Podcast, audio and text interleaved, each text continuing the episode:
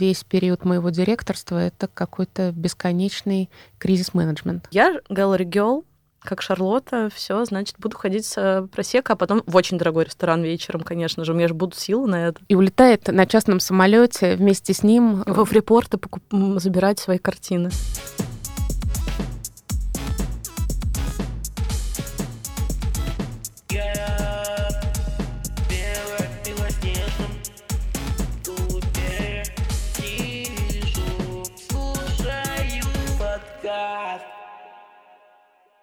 Всем привет! У нас продолжается четвертый сезон в Белом Кубе. Подписывайтесь на телеграм-канал, там быстрее всего я выкладываю новые эпизоды. И сегодня в гостях у нас самый настоящий, живой директор музея. Добрый день. Здравствуйте. Расскажите немножко, что же за музей? Молодой, активный, очень амбициозный музей русского импрессионизма три раза в год открывает для москвичей и гостей Москвы выставки русского искусства первой трети 20-го столетия или конца XIX века, начала XX века. Мы показываем произведения как из собственной коллекции, так и из э, собраний государственных музеев со всей страны, от Дальнего Востока до Калининграда, от Петрозаводска до Астрахани, произведений из частных коллекций, которые зрители редко имеют возможность увидеть. Также мы показываем в своих залах. И в октябре, вот уже вот-вот, откроется выставка очередная наша под названием «Автор неизвестен. Коснуться главного». Выставка покажет гостям картины, э, которые, увы, в ходе времени не сохранили имен своих авторов. В каждом музее, наверное, и во многих частных коллекциях существуют работы, автор которых неизвестен — Чаще всего в музейной документации они маркируются НХ, неизвестный художник. И эти НХшки, как их ласково называют, очень редко оказываются перед взглядом зрителей. Чаще мы любим показывать произведения именитых мастеров. Говоришь Илья Репин, или Валентин Серов, или Константин Коровин, художники, с которыми наш музей много работает, и сразу всем интересно, что там за произведение. Говоришь неизвестный художник, будь готов к тому, что зритель пожимает плечами и недоумевает, зачем ему идти смотреть на эти картины. Уверяю вас, в данном случае картины неизвестных художников точно не оставят вас равнодушными. Лучшие специалисты нашего музея отобрали в коллекциях страны произведения, которые сделали бы честь любому известному русскому мастеру, но, к сожалению, в силу тех или иных обстоятельств, сегодня мы не знаем, кем они были созданы. Также в выставку э, включен ряд произведений, авторство которых было установлено учеными искусствоведами совсем недавно. Вот уже в наши дни долгие годы работы существовали как анонимные, и некоторое время назад авторство было определено. Мы называем это картины были атрибутированы. Такие работы мы тоже включили в нашу выставку. Обычно, когда ведешь экскурсию по экспозиции и подводишь свою группу, своего зрителя к картинам известных мастеров, очень велик соблазн рассказывать не столько о самой картине, сколько о жизни автора. Это работа Бориса Кустодиева, а он родился, учился, выставлялся, у него в жизни были такие-то приключения. В данном случае куратор и экскурсовод впоследствии абсолютно свободны от э, этой дополнительной нагрузки.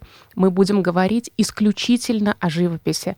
Мы вместе с нашими гостями будем учиться смотреть саму картину, не биографию художника обсуждать, а обсуждать само произведение, как оно сделано, почему оно хорошо, почему искусствоведы считают, что это работа выдающаяся, какая здесь проведена работа у художника с формой, фактурой, э, как э, художник смотрит на свет, как подбирает колорит, линия, точка, мазок, пятно, какими художественными характеристиками э, можно оперировать, когда смотришь на это произведение. Будем вместе с нашими зрителями учиться смотреть само полотно. Именно поэтому выставка имеет подзаголовок «Коснуться главного».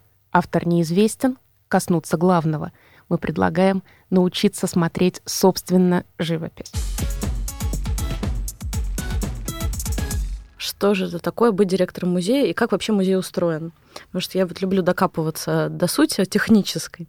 И давайте, может быть, начнем с того, вот как выглядит ваш рабочий день. Я уже знаю, что вы рано встаете. Я рано встаю, э, поскольку помимо того, что я директор музея, я еще и Э, мама школьницы и дошкольника, и для того, чтобы начался вовремя не только мой рабочий день, но и их рабочий день, мне, конечно же, нужно рано встать. Да, я люблю приходить на работу пораньше. Действительно, э, мои биологические часы диктуют раннее начало дня, и утром я чувствую, что я гораздо более эффективно утром готова свернуть горы. Самые сложные задачи откладываю на утро следующего дня, чтобы с них начать день. В нашем музее, э, который, кстати, совсем небольшой, и коллектив тоже очень небольшой в музее. Если в крупных федеральных музеях штат насчитывает несколько сотен, а иногда и больше тысячи человек, то в нашем музее Э, количество сотрудников, которые, собственно, создают своим трудом музей, меньше 30 человек, включая сюда и бухгалтера, и юриста, и обслуживающие специальности.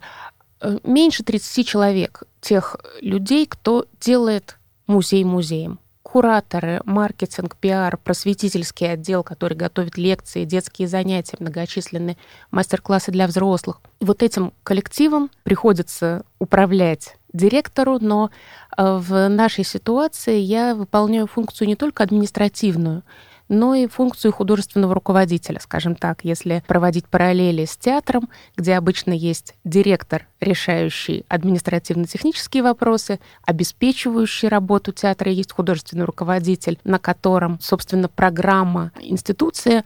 Э, у нас я эти функции объединяю, и поскольку сама я искусствовед, естественно, э, работа с выставочным планом, с маршрутом развития музея — это э, самая интересная для меня часть моей работы. Но, безусловно, и административная функция также требует сил, на нее уходит много времени, и без этого никуда не деться. То есть вы приходите в музей с утра, 30 человек. Просто вот для человека, который вообще не представляет, что это за работа, который, может быть, думает, что это, например, вечером сходить на вернисаж, а днем посидеть и поговорить с каким-нибудь большим начальником банка про то, как он будет поддерживать музей, например. Иногда раза примерно 3-4 в году а, в моем графике случаются такие дни, когда утром я еду на какую-нибудь э, приятную конференцию или на какой-нибудь бизнес-завтрак, э, где нарядные люди рассказывают о своих успехах в разных сферах. После этого подписываю некоторую пачку документов и вечером отправляюсь на э, светское мероприятие. Повторюсь, примерно три раза в году. Я часто сталкиваюсь с тем представлением, будто бы работа в музее э, это такое... Это рассказывать про искусство. Да, вот такое, знаете, одухотворенное, воздушное времяпрепровождение. Вот э, работники музеев, ну, они ходят по музейным залам, останавливаются около картин, томно вздыхают, закатывают глаза, э, что-то там у них, э, какие-то параллели возникают в сознании. Потом они обсуждают это все с придыханием. За чаем. К сожалению, даже выпить чаю удается не всегда. Для того, наверное, чтобы любое дело, любая институция, любой труд, которым вы занимаетесь, был классным, чтобы результатом можно было гордиться, приходится работать. Ничего нового. И работа музейных сотрудников нашего музея русского импрессионизма мы действительно гордимся результатом э, своей работы, и мы получаем э, много похвал от наших гостей. Мы знаем, что у нас очень лояльная аудитория, что у нас э, очень высокий процент возврата людей, когда они уже пришли к нам один раз, они начинают ходить еще и еще. Это неспроста. Это потому, что каждый сотрудник нашего коллектива на своем месте делает для этого все чтобы гостю было в музее комфортно, интересно, чтобы никто не чувствовал себя попавшим не в свою тарелку, э, чтобы э, каждый гость знал, что ему будет понятно. Знаете, часто э, на выставках человек неподготовленный чувствует себя некомфортно. Я пришел, ничего не понял, какие-то имена, какие-то художники, какие-то тексты, в которых ни одного слова в простоте. Мы делаем все, чтобы такого ощущения не было чтобы человек, приходящий в музей, уходил э, с ощущением, что он прекрасно провел время и хочется вернуться еще и показать это место другим. Мне кажется, что нам удается. Но за этим стоит большой труд. Иногда э, к нам обращаются с предложением снять э, документальный фильм о работе музея. До сих пор мы не придумали, как это сделать. Э, потому что, увы, в отличие от э, голливудских детективов, посвященных э, открытиям или находкам каких-то произведений, считавшихся утраченными, или каким-то сногсшибательным аферам из мира искусства, к сожалению, при взгляде со стороны работа даже самых творческих отделов нашего музея, да и, я думаю, любого другого музея тоже, со стороны выглядит совсем не так увлекательно. Работа искусствоведа, куратора состоит во многом из чтения книг, из э, работы с архивами, работы в библиотеках, просмотра огромного количества каталогов, фотографий, переписки с коллекционерами и музеями. И снять какой-то захватывающий триллер или детектив фактически не о чем. Э, но при этом в результате этого труда действительно обнаруживаются те самые произведения, которые давно никто не видел. Или делаются находки, находится какая-то удивительная, увлекательная информация, э, появляются поводы для научных конференций, и уже дальше в ходе э, дискуссий рождается истина. Работать в музее очень интересно но не потому, что ты так воздушно и одухотворенно, как мы с вами сказали, э, вздыхаешь над э, полотнами Левитана или Рубенса, может быть, в каких-то других залах, а потому что ты действительно имеешь возможность создавать классные выставки, классные проекты, э, классные книги, продукт, которым потом будешь гордиться.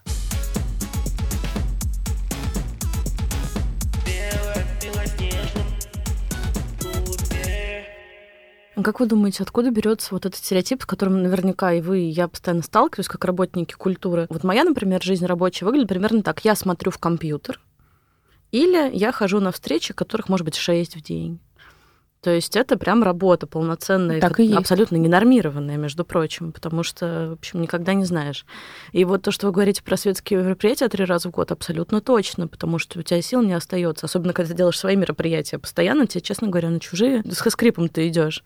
Откуда берется этот образ культурного работника, который действительно порхает гламурно, с стаканом еще, наверное, с бокалом просека, с мизинчиком оттопыренным, но не человека, который действительно имеет какую-то рутину, не всегда приятную. Я думаю, что это э, абсолютно образ, продиктованный кино, э, начиная от э, Шарлотты в «Сексе в большом городе», а на что хоть раз мы видели ее сидящей за компьютером и сводящей таблицы с экспонатами, что ли? Она хоть раз рулеткой в хранении перемеряла работы? Может быть, она с багетчиком встречалась, чтобы подобрать из миллиарда вариантов подходящий?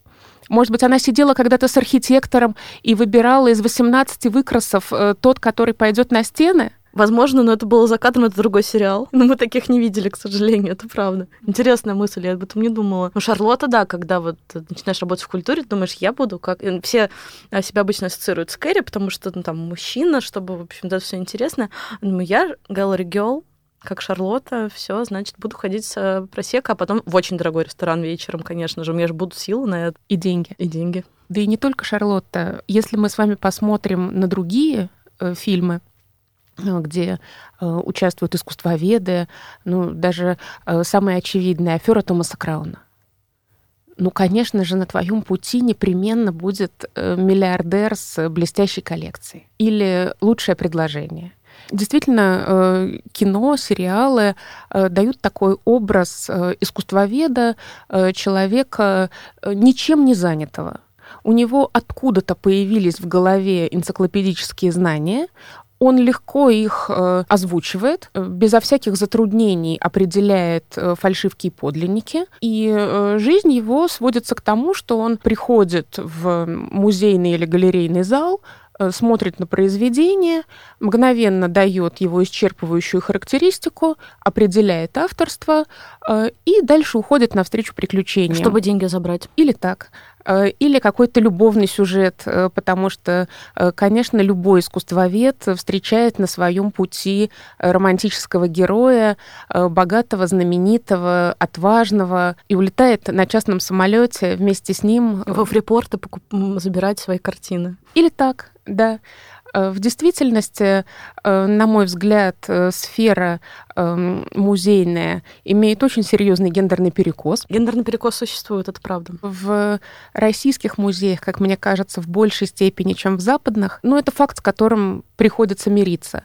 Художественные музеи, особенно музеи искусства традиционного, в современном искусстве все-таки этот перекос в большей степени нивелирован. Музеи э, традиционного искусства в основном в своем штате э, имеют женщин. Вызывает ли это какие-то переживания? Ну, наверное, нет. Хотелось э, ли бы, чтобы мужчины, молодые ребята с большей охотой шли в нашу профессию? Э, наверное, да.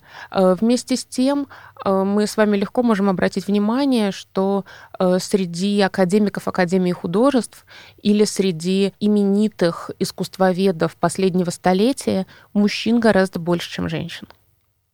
Возможно, те менее многочисленные мужчины, которые приходят в нашу профессию, достигают большего результата. Интересная мысль.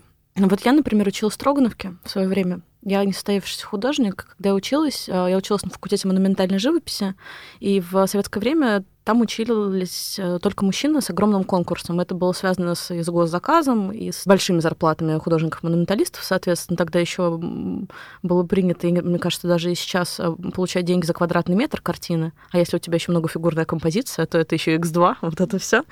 И это просто тяжелый физический труд. Когда я училась, у нас на курсе было два мальчика.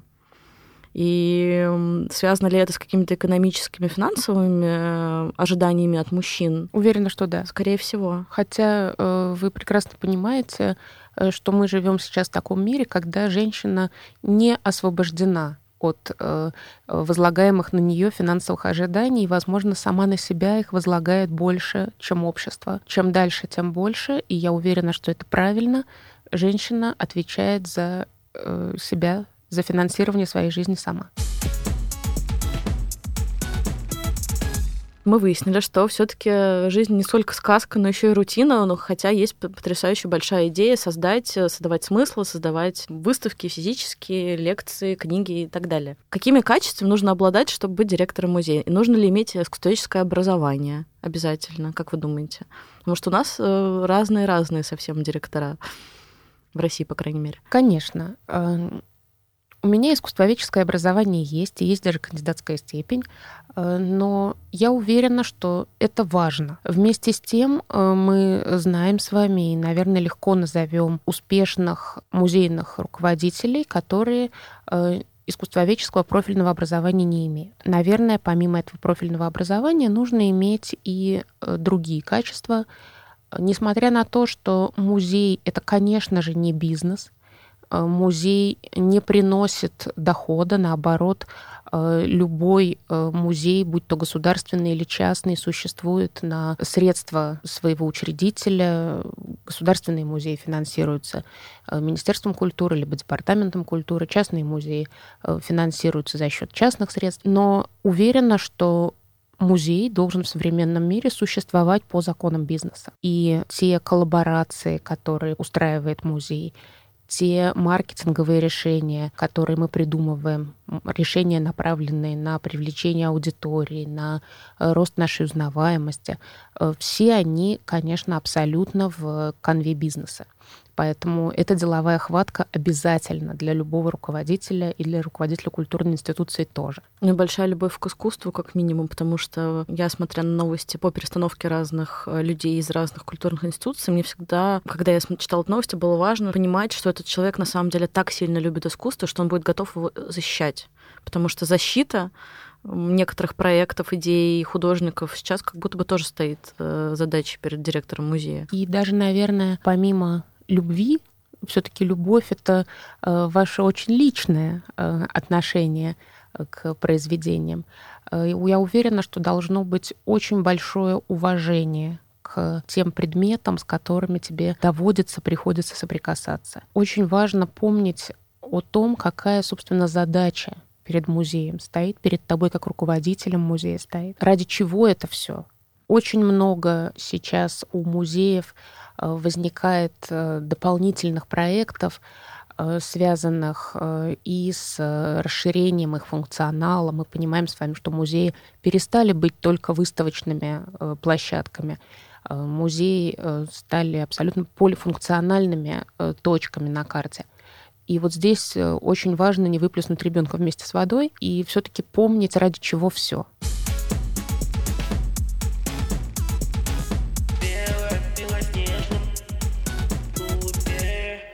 Вы затронули тему финансирования, что есть частные, есть государственные, и, собственно, как-то деньги в музей появляются. На что-то это все строится и монтируется. Вот, например, в вашем случае какие есть источники финансирования? То есть продажи билетов, частные средства? Вот немножко про это можете рассказать? Мы долгое время жили в парадигме, э, говорю мы, имея в виду э, широкую публику, э, долгое время жили в парадигме, что музеи и вообще сфера культуры это такая область, которую должен кто-то содержать. И долгие годы мы говорили, не выделяются деньги на культуру, культуре не додают.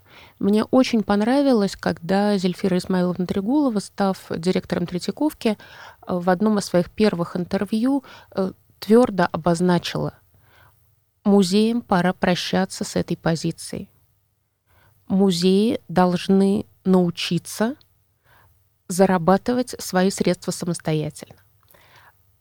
Значительный процент нашего бюджета приходит через кассу билеты, экскурсии, э, книги, сувениры, э, кафе и так далее. Те услуги, которые, собственно, аудитория приобретает у музея. Но помимо этого, конечно, очень важны для музея э, спонсорские контракты, э, которые заключаются как с компаниями, так подчас и с физическими лицами. Действует в музее программа патронажа, когда безвозмездные пожертвования э, люди делают на музейный счет для того, чтобы мы направляли эти деньги на реализацию наших проектов, на нашу уставную деятельность, естественно. Но для того, чтобы эти средства привлекать, музею необходимо зарекомендовать себя как надежного партнера, как э, институцию, которая не просто идет с протянутой рукой и просит у богатых дяденек денежков, а институцию, которая дает возвратную ценность, что-то дает в обмен бизнесу, который готов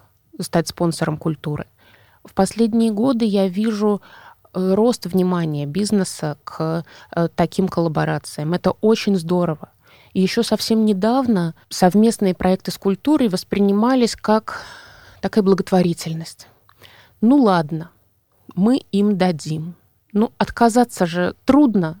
Вроде как ты пожалел на искусство, на культуру пожалел, ну, как на детей, знаете, там, или э, на э, еще какие-то острые болевые точки общества. Но в последние годы бизнес увидел ту ценность, которую культура может давать взамен. Это длинный разговор, и перечисление тех плюсов, которые э, бизнес получает, э, здесь может быть долгим. Но тот бизнес, который понимает это, он учится использовать и научается уже, я прям вижу это и на наших проектах, и на проектах наших коллег из федеральных музеев, Э, бизнес научается использовать э, культуру себе на благо. Здорово.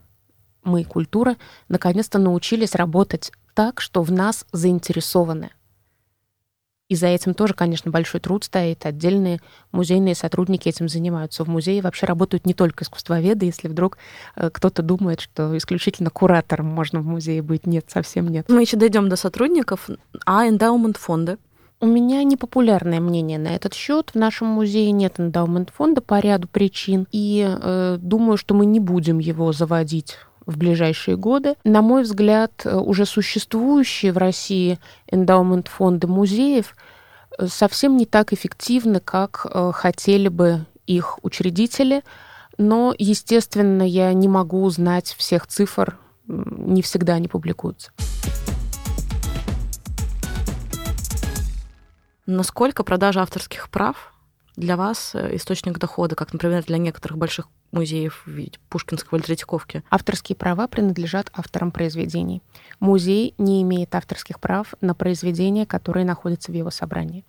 Вместе с тем, законодательством э, подразумевается музейное право. Музейное право — это право музея, хранящего произведения, разрешать или не разрешать использование изображений и определять, на каких условиях эти изображения могут использоваться другими лицами. Поскольку э, коллекция нашего музея невелика, не так уж часто, как, наверное, в Эрмитаж, к нам обращаются с просьбой передать эти права. Не, не скажу, что эти обращения играют какую-то э, действительно э, внушительную роль в формировании нашего бюджета. Обычно мы договариваемся о э, партнерском обмене, и э, всегда здесь удается найти общий язык. Интересно, потому что мы знаем, что иногда это прям существенная статья. Конечно, если музей обладает произведениями, составляющими золотой фонд мирового искусства, как в нашей стране Государственный Эрмитаж или музей имени Пушкина, Э, русский музей, Третьяковская галерея. Безусловно, они должны пользоваться этой возможностью. Но музеи э, меньшего формата, к которым относимся и мы, уверенно, принципиально, на пару порядков реже получают такие запросы. Вообще, мне кажется, что если подобного плана запросы э, поделиться иллюстрацией исходят от коллег из сферы культуры, то говорить о деньгах здесь попросту не стоит. Э, ну, такова моя позиция, знаю, что ее разделяют не все. Мне бы очень хотелось, чтобы музейное сообщество рассматривало межмузейные партнерства э, не как э, источник дополнительного финансирования своих институций, а как источник гораздо больших ценностей. Ценности партнерства, ценности создания действительно значимой, интересной экспозиции. Я убеждена, что те выставки, которые проводит Музей русского импрессионизма, выставки, собирающие по всей стране э, произведения, не слишком часто предстающие перед публикой, э, произведения, которые, будучи собранными вместе, э, создают интересный рассказ, это ведь не просто разрозненные вещи, это всегда какая-то общая история, общий сюжет. Вот эти выставки, я уверена, для нашей культуры имеют большую ценность. И участие в таких проектах, не только наших, но в проектах, э, которые отзываются у аудитории, думаю, что участие в них не должно носить коммерческого характера. Но вместе с тем я знаю, понимаю прекрасно, что многие музеи э, особенно региональные, поставлены в условия, когда заработок институции э, вписан в госзадание, и руководство музеев так или этак обязана обеспечить поступление в бюджет средств. И здесь приходится и спрашивать эти средства у своих же коллег. Я была бы очень рада, если бы эта ситуация изменилась, и оценка успеха того или иного музея основывалась бы не на том, э, сколько денег они э, заработали на э, выдаче своих экспонатов в аренду, а на каких-то других показателях.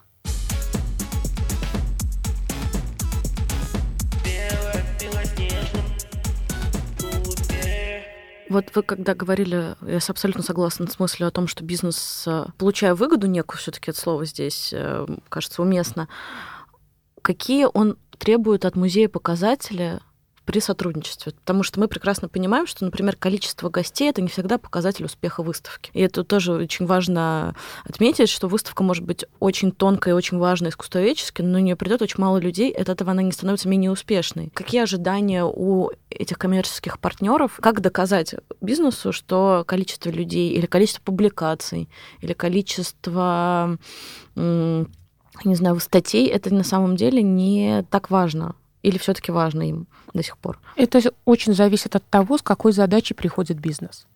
Задачи разные, идеи, которые э, бизнес хочет реализовать, тоже всегда разные. Это совсем не э, всегда прямая реклама. Э, более того, ну, я уверена, ни для кого не открою Америки. Все, кто эм, занимаются этой сферой, знают, что сама по себе постановка логотипа коммерческой компании на дверях культурные институции не стоят ничего. Это, это абсолютно никому не интересно. Э, никакой бизнес не клюет, грубо говоря, на это предложение. Именно поэтому мы придумываем совместно с бизнесом гораздо более тонкие механики, интеграции, э, ищем общие ценности, э, находим их, находим пересечение аудиторий, стараемся сделать продукт, который будет интересен и аудитории бренда, и нашей аудитории. Но, повторюсь, уважение к искусству, должно все-таки лежать в основе любой коллаборации. Только на музейных условиях, только э, пометуя о том, что главное в нашей работе, можно эти коллаборации строить.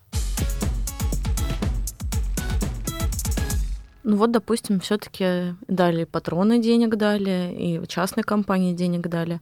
Как же эти деньги распределять и на что их распределять? Есть ли у вас целевое финансирование, например, насколько вы далеко планируете? У музея есть годовой бюджет, который готовится осенью, и дальше на протяжении всего следующего календарного года э, мы э, живем в этих рамках.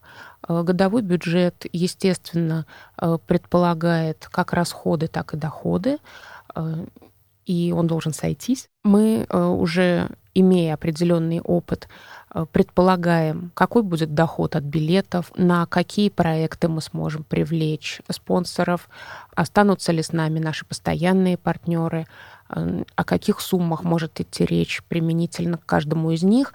И дальше распределяем э, эти доходы на содержание здания, зарплату коллектива, естественно, налоги, организацию выставок, основной продукт, по которым Э, оценивают нашу работу, просветительскую работу. Есть огромный файл, который э, совместно с финансовым директором мы составляем и ведем.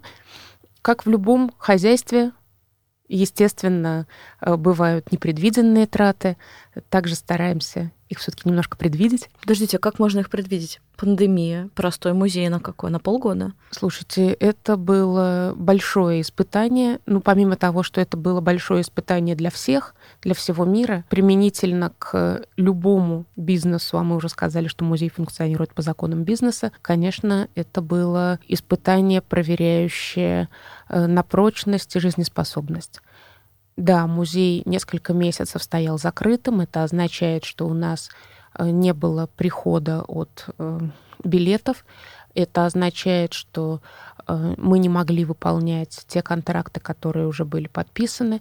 Это, естественно, означает, что наши бизнес-партнеры также пересмотрели свои маркетинговые планы. У бизнеса тоже, естественно, упали доходы в значительной мере. Нам было тогда очень тяжело, и очень я надеюсь, что такие испытания у нас не повторятся. Но они повторились буквально через два года. Февральские события вряд ли вам тоже на пользу пошли. Да, э, мы тогда говорили, что весь период моего директорства — это какой-то бесконечный кризис-менеджмент. Вначале мы открылись в шестнадцатом году э, и э, довольно долго доказывали и аудитории, и профессиональному сообществу, что нам можно доверять. Потом пандемия, э, потом начало военной операции, которая, конечно, прервало э, наши международные э, партнерства, таким кропотливым трудом составленные, или, по крайней мере, поставило их на паузу и от коллег из Европы, и от коллег из Японии, из Соединенных Штатов мы получили ответ, что наш диалог может быть продолжен только в случае изменения э, геополитической обстановки. Это тяжело нам далось во многих смыслах. Э, необходимость быстро изменить выставочный график, э, необходимость отказаться от своих планов долгожданных, выпистыванных. Это не уникальная, естественная ситуация. Не только мы оказались в таком положении. Я понимаю, что э, наш музей все-таки в большей степени ориентируется на русское искусство. Наверное, нам было попроще, чем музеям, ориентирующимся в первую очередь на зарубежное. Ну, вы знаете, конечно, что всем было нелегко поднять голову и сориентироваться в происходящем. Все равно хочется верить в лучшее и в то, что, э, по крайней мере, на э, какой-то обозримый временной горизонт э, мы можем строить планы, и они не будут перечеркнуты какими бы то ни было событиями. Я всегда говорю своим коллегам, что работать — это лучшее решение, которое нам пока предлагается.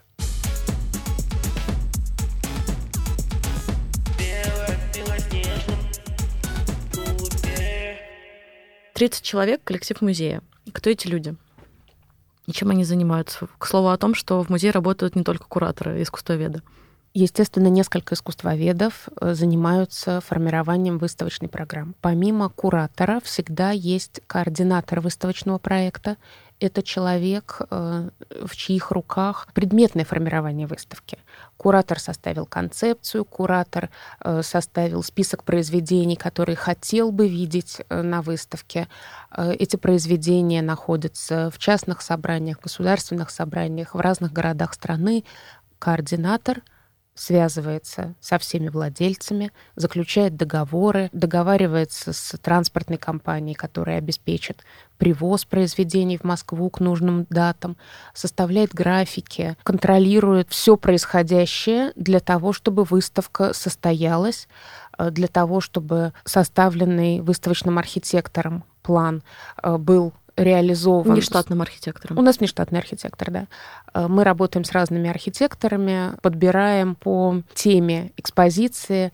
Э, естественно, смотрим всегда и на сторонние проекты. Знаете, когда открывается в Москве или в Петербурге, в другом городе, в Нижнем Новгороде сейчас прошла очень интересная выставка, когда открывается какой-то значимый выставочный проект, конечно, мы внутри коллектива э, всегда обсуждаем что видели, что понравилось, э, какие новые решения предложены коллегами, э, кто э, из подрядных, может быть, специалистов организовывал те или иные процессы кто занимался пиаром, кто занимался э, застройкой, кто был архитектором. Всегда стараемся держать руку на пульсе и отслеживать появление новых лиц в этой э, довольно узкой музейной сфере. Нельзя сказать, чтобы архитекторов или грамотных застройщиков или логистов занимающихся э, перевозкой искусства, э, было огромное количество на нашем рынке. Это совсем не так. Э, есть команды, с которыми мы абсолютно нашли общий язык, и их не хочется менять. Есть специалисты, к которым мы просто любим обращаться, потому что э, нам с ними комфортно, и они понимают, опять же, наши ценности и наши задачи. Э, так вот, координаторы выставок э, отвечают за то, чтобы все придуманное куратором состоялось. Помимо этого есть просветительский отдел, который состоит в нашем музее из трех человек — это э, команда, составляющая к каждой выставке параллельную программу, включая эта параллельная программа и лекции наших специалистов, искусствоведов, и лекции приглашенных экспертов, э, мастер-классы художественные, э, занятия с детьми, как циклами, так и разовые, спектакли, случаются у нас э, общие проекты с э, издательствами, например, с редакцией Елены Шубиной. Э, я считаю, одним из лучших на сегодняшний день издательством, занимающимся современной литературой. И с артистами. Какие-то спецпроекты придумывают придумывает просветительский отдел.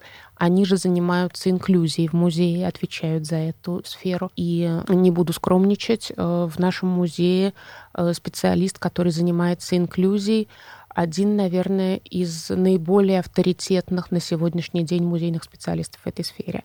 Э, Елена Шарова регулярно выступает э, по городам России, ее приглашают Э, рассказать о ее, о нашем опыте, поделиться этим опытом, проконсультировать, принять участие в качестве члена жюри. Мне, конечно, очень лестно, что наши специалисты э, так высоко котируются в российском музейном пространстве. Все, что связано с инклюзией, также на плечах просветительского отдела.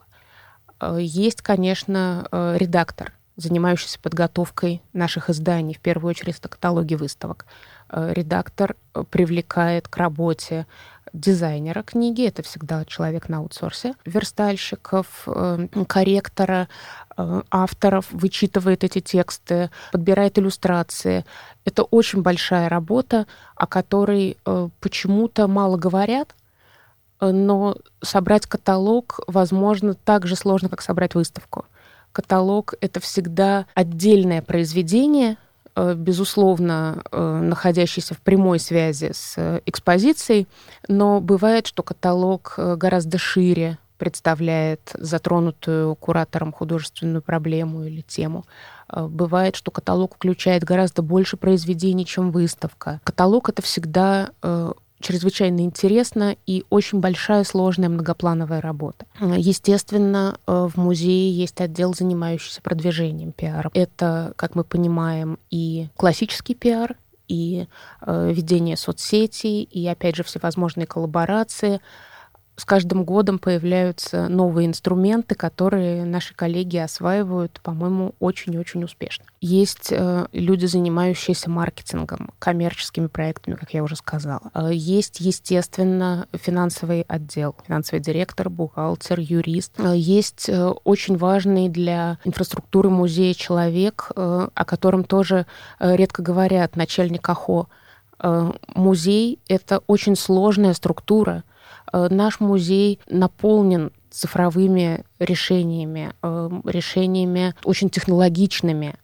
И без постоянного обслуживания этих систем мы не сможем функционировать. Начальник АХО — это человек, который точно знает, э, какой узел в музее, как работает, кем обслуживается, э, когда по графику необходимо им заняться. Естественно, в музее, имеющем цифровую составляющую, чрезвычайно важна слаженная работа IT. Безусловно, э, в музее есть э, специалисты, обеспечивающие, собственно, нашу работу. Ну, офис-менеджер или менеджер экскурсионного отдела, человек, который принимает заявки на экскурсии, групповые, частные, э, находит подходящих гидов, точно знает, кто из гидов на каком языке может вести экскурсию, у кого какая специфика, э, кого порекомендовать. В музее организовываются мероприятия, значит, нужно, чтобы кто-то за это отвечал.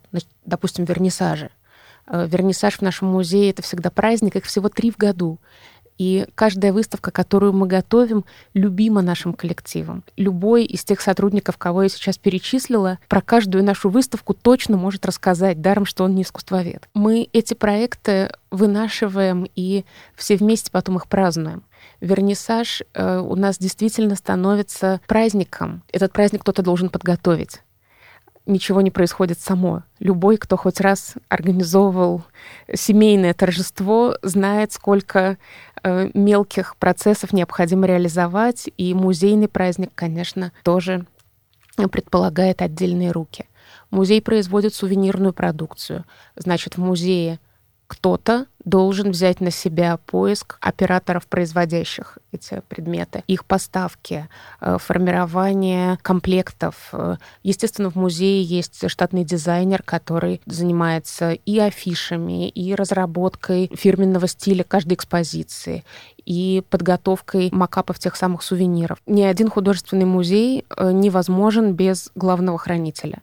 В действительности это, возможно, самый важный человек в музее. Я всегда рассказываю о том, что у главного хранителя есть право наложить вето на мои решения, э, если главный хранитель считает, что действия руководства музея э, вредят музею или экспонатам. Э, главный хранитель — человек, который согласовывает любые действия в экспозиции, смену экспонатов, любые процессы, которые там происходят. Э, без решения главного хранителя в музейных залах не должно происходить ничего. Это небольшой коллектив, в котором все на виду, и э, действительно я вижу, как этот, э, эта камерность коллектива помогает сохранить очень тесную связь отделов.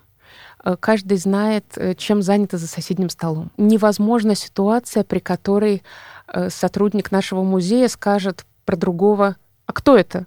Я не знаком с ним. Я его не видел никогда. Где его искать? Я думаю, что нам это правда помогает. Говоря о сотрудниках, э, вы сказали, что специалистов не так много. И вот интересно, существует ли некая конкуренция между музеями за этих э, потрясающих хранителей, фандрайзеров или даже СММ-менеджеров? Бытует мнение, что люди, которые когда-то начали работать в культуре, они так и остаются. Они переходят из галереи в галерею, или из музея в музей, и так вот, собственно, всю жизнь и работают. Это не всегда так. Если музей рассчитывает, э, что к нему придет э, грамотный IT-инженер, грамотный маркетолог, грамотный бухгалтер, мы должны быть готовы конкурировать за этого специалиста не только внутри музейного мира, но на всем широком рынке. Это вопрос и финансирования, естественно. Э, это вопрос и э, интересных задач. Музейные специальности, э, хранитель, куратор, конечно, остаются внутри музейного круга. Э, не скажу, что есть какая-то э, большая ротация крупных специалистов между музеями. Наверное, как и в случае с театром, переход ведущего артиста э, из одной театральной труппы в другую случай редкий и вызванный как мне представляется, ну, каким-то стечением обстоятельств, которые никак нельзя обойти. Наверное, если мы с вами вспоминаем, мало мы вспомним ситуаций, когда э, научный сотрудник одного музея переходит в другой музей. Это связано, наверное, и с узкой специализацией научных сотрудников, и с тем, что грамотный хранитель должен очень хорошо знать свой фонд. Это э, требует времени, э, долгих лет.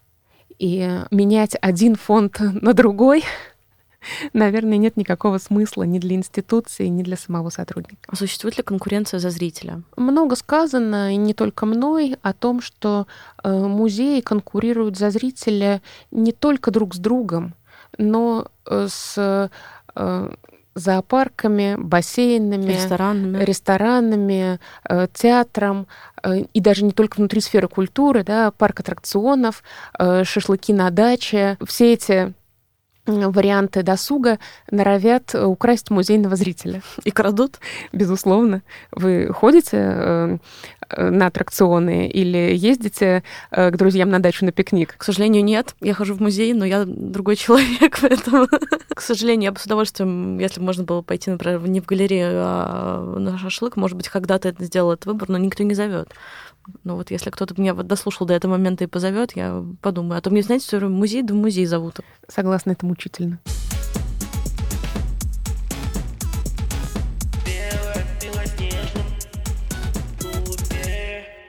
Вопрос, который довольно часто возникает, потому что меня слушает и молодая аудитория тоже, студенты, которые когда-то мечтают работать в музее, в галерее, где угодно. Как вы думаете, как попасть в музей на работу? Очень важно хорошо понимать, чего именно вы хотите из-за того, как я сказала, э, что у нас совсем маленький коллектив, я, по крайней мере, финально собеседую сама абсолютно всех наших сотрудников. Э, для меня очень важно э, выбрать в наш музейный штат не только классного специалиста, но и человека, который впишется в команду. Поэтому даже на младшие должности я провожу собеседование лично и э, вижу у себя в кабинете таким образом э, довольно большой поток э, молодых ребят, которые зачастую совершенно не представляют, чего они ждут от работы в музее. Иллюзий огромное количество. Я часто вижу резюме, по которым понятно, что человек никогда со сферой культуры не соприкасался, но почему-то ему кажется, что он справится. Почему-то э, существует мнение, что в сфере культуры не обязательно иметь образование или какие-то навыки. Иногда люди пишут в сопроводительных письмах «Я люблю ходить на выставки, часто покупаю каталоги, э, возьмите меня на должность куратора». Э, друзья мои, но от того, что мы с вами умеем вынимать занозу, мы ведь не идем э, на работу хирургом. Э, мы ведь предполагаем, что эта специальность требует знаний. Точно так же и работа в музее требует очень серьезных знаний.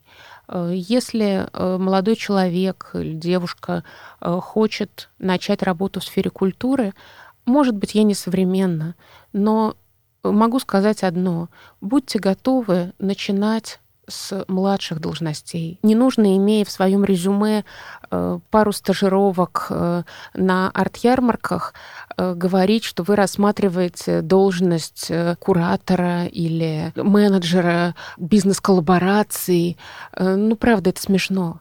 Тем самым вы подчеркиваете свое отношение к людям, которые годами учатся находить решения и выполнять эту работу по-настоящему классно. Даже в нашем небольшом коллективе где, казалось бы, карьерный рост ограничен самим размером Эм, музея и малым числом должностей, э, даже в нашем музее э, нередки случаи, когда с э, младших позиций сотрудник перерастает в тот отдел, который ему интересен. С позиции администратора на ресепшене просветительский, с позиции офис-менеджера, выставочный. Э, не бойтесь этого, пробуйте. Приходите на э, младшие начальные должности, они дают возможность оглядеться, осмотреться, понять, чего именно вы хотите. И точно могу сказать, что э, не всегда человек, получивший Э, образование искусствоведа в действительности создан для работы в выставочном отделе. Очень часто, оглядевшись вокруг, этот молодой специалист э, понимает, что ему гораздо более интересно заниматься, например, маркетингом или организацией каких-то сопроводительных музейных активностей. Наша музейная сфера только в последние годы начала получать специалистов э, сопроводительных департаментов. Еще несколько лет назад должность э, музейного пиар-менеджера была экзотической диковинкой. Во многих музеях этих специалистов не было еще буквально лет пять назад. Во многих музеях, я знаю, их нет до сих пор. Мы испытываем нехватку этих кадров. Было бы здорово знать, где их готовят. Давайте напоследок еще раз напомним, что в середине октября. 12 октября э, музей э, ждет наших гостей э, и постоянных, и новых на очередную новую экспозицию, которая будет называться «Автор неизвестен. Коснуться главного», где мы будем смотреть, возможно, впервые для многих, произведения неизвестных художников, выдающиеся, абсолютно заслуживающие внимания произведение, чье авторство история в силу разных обстоятельств не сохранила. Мы будем смотреть не на художников, не на их биографии, а, собственно, на произведения, анализировать именно их и определять, почему это выдающаяся работа и почему стоит привести сюда друзей после того, как посмотрели выставку сами.